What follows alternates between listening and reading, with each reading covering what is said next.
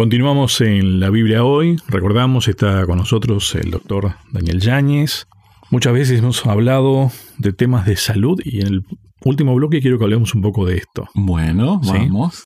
Vos fíjate que hemos hablado mucho de los principios del amor, del principio de dar, y hemos hablado poco del diezmo.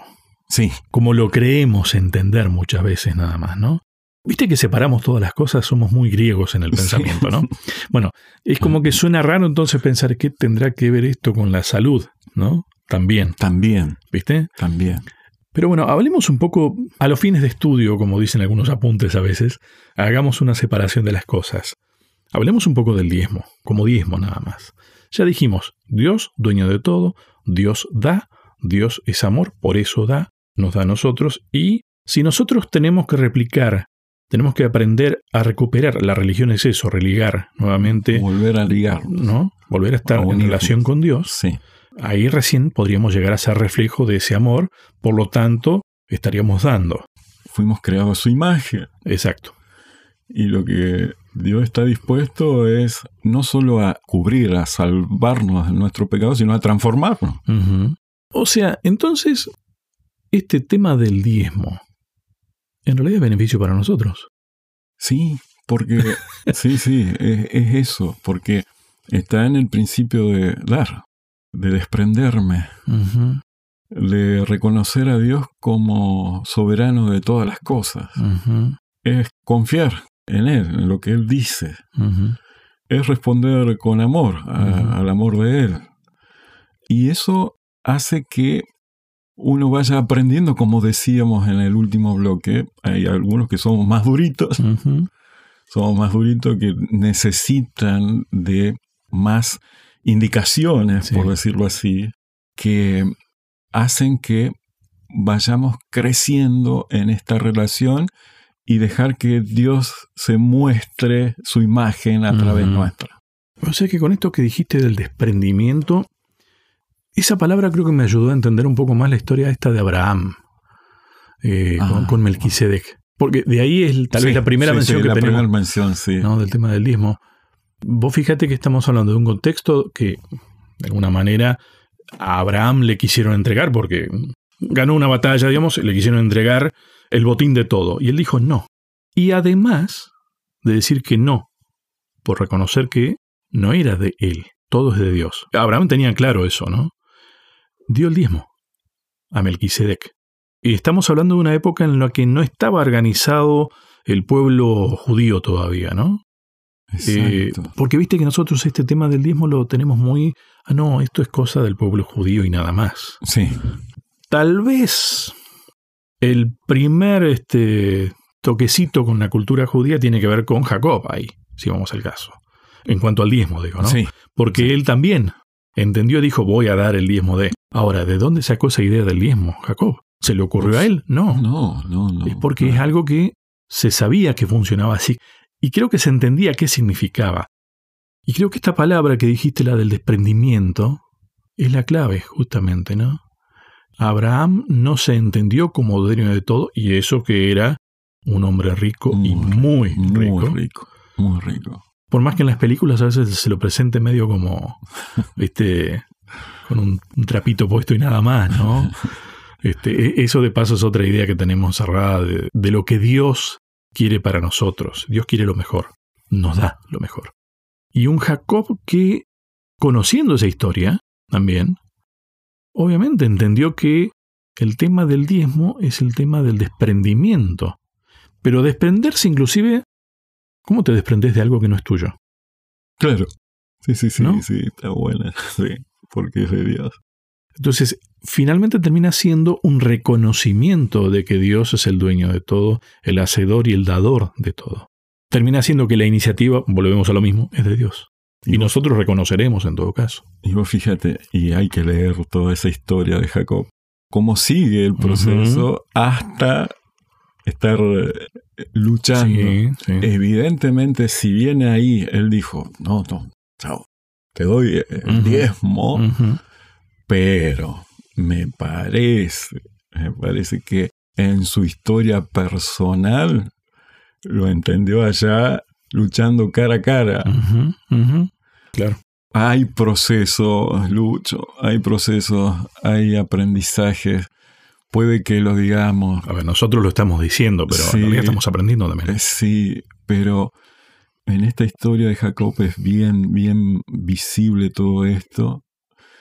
Que ahí mismo, ahí dice, si no me bendice, no te soltaré. Pero no como una, sino como un ruego de, decir, sí, soberano de todo soberano de todo. Vos fíjate que la historia de Jacob básicamente es un antes y un después en el sentido de antes era todo para él, de alguna manera, ¿no? Él creía que tenía que hacer todo, hasta inclusive para cumplir con la voluntad de Dios, ¿no? Este tema de la primogenitura, que terminó la pelea y todo esto, ¿no? Cuando Jacob se manejó según sus reglas, no le fue muy bien, que digamos.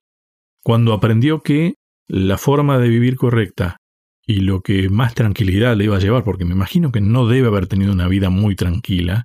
Es más, la historia de la que estamos hablando tiene que ver con el miedo que tenía si llegaba el hermano ahí, enojado con él todavía, ¿no? Por el tema de la primogenitura y el cambio que hizo, la, trampa que hizo. Cuando se manejó según sus reglas, intranquilidad, no le fue bien, capaz que le fue bien monetariamente, porque tenía propiedades, pero no vivía en paz. Cuando aprendió a vivir según lo que Dios realmente pretende y que Dios es el hacedor y el guía y las reglas son de Él, fue distinto. Ahí fue el padre ¿no? de todo esto. Lo que Dios busca es una transformación. Y este aprendizaje que cada uno está en distintos lugarcitos, esto del diezmo, del 10%, son lecciones que van más allá de, de decir, este, lo concreto, porque como decíamos, Jacob fue concreto, listo, te doy. Sí, sí, pero te reconozco. Sí, pero entenderlo en plenitud claro. fue allá. en, la lucha. En la lucha. En la lucha. En la lucha o en, la derrota casi te diría. Sí, sí. Se dejó de resistir al amor de Dios. Bien. Muy buena forma de verlo eso.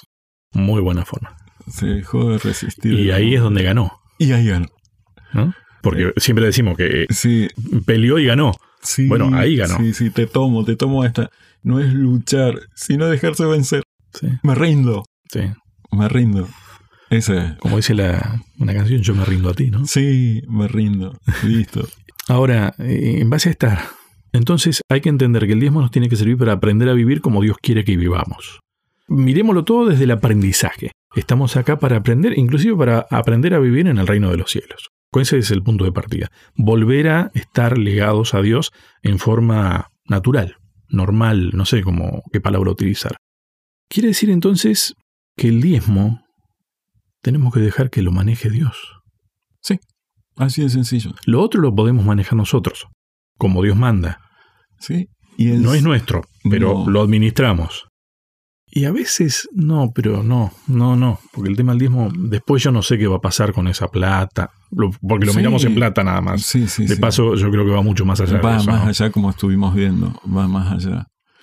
Mira, cambia hasta las matemáticas, porque, porque vos ¿cómo puede ser?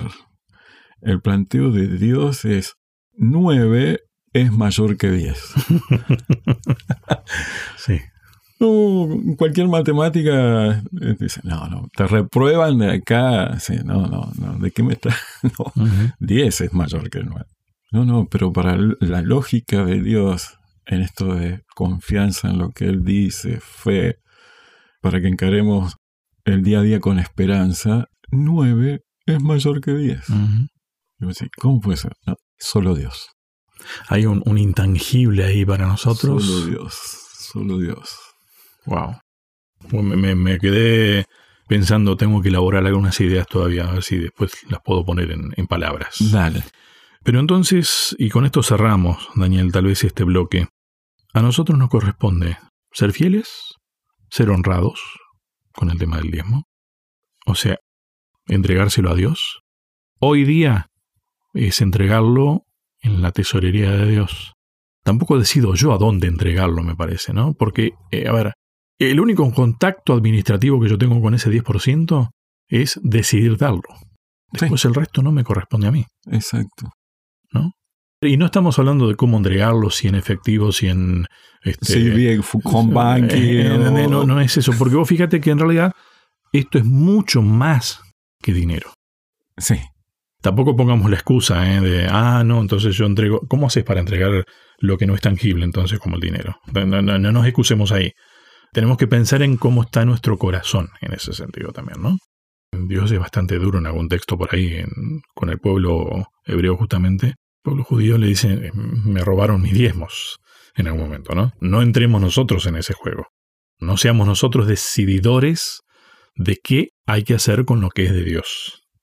En este sentido, y sumo, porque Él es amor, Él es fiel, Él, o sea, Él, Él, Él.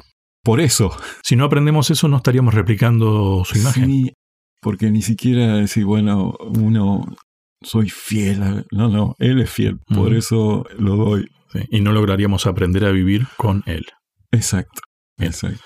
Último bloque ahora. Bueno, vamos. Hacemos una breve pausa y ya seguimos.